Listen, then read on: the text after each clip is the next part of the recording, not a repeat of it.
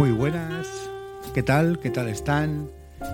Bienvenidos a Cuadernos de Ilógica, este espacio para la reflexión sobre el comportamiento humano. Soy José Luis Torres, especialista en psicología clínica, trabajando a tiempo completo desde hace 20 años en el sucinto arte de medir los tiempos y de intentar profesionalmente aliviar la mayor cantidad de sufrimiento ajeno posible en el menor tiempo razonable y a poder ser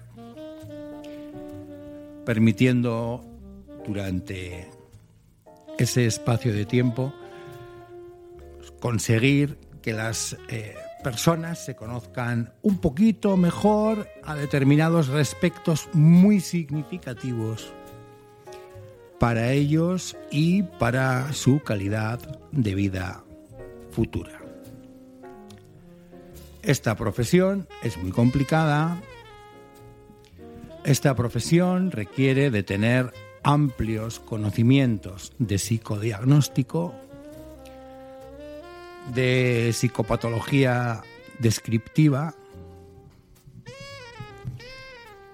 de psicopatología explicativa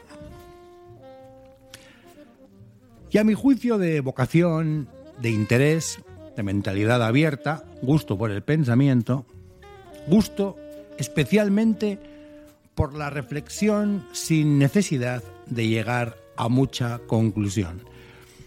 Por si les sirve y por mi experiencia les diré que cuanto más crea saber alguien, menos sabe.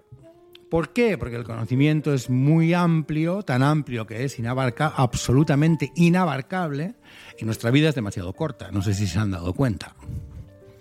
Que esto se va en un suspiro.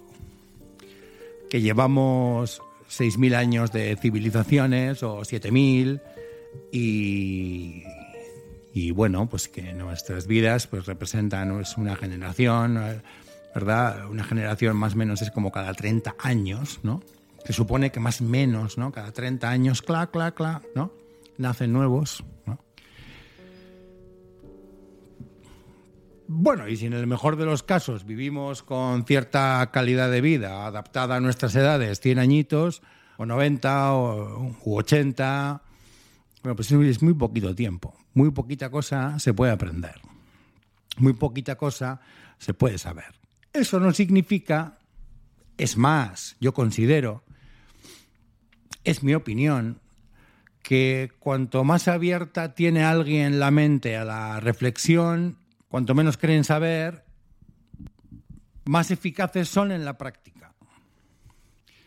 Cuanto menos dubitativos, más ineficaces, más torpes, más gandules, más soberbia.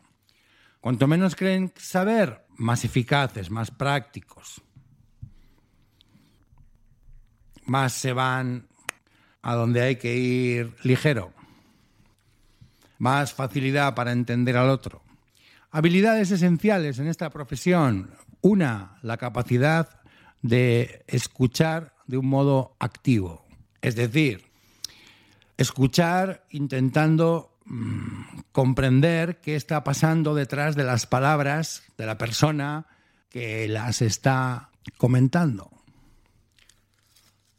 Es decir, escuchar e intentar comprender. Reflexionar al tiempo que escuchas y muy importante, preguntar lo que no sabes o no entiendes. A ver si así podemos conseguir entender alguna cosa. Esto es fundamental. Cuando atiendo por primera vez a un paciente, prácticamente siempre repito las dos mismas palabras. Te escucho. ¿O qué ha pasado? ¿Te está gustando este episodio? Hazte fan desde el botón apoyar del podcast de Nivos. Elige tu aportación y podrás escuchar este y el resto de sus episodios extra. Además, ayudarás a su productor a seguir creando contenido con la misma pasión y dedicación.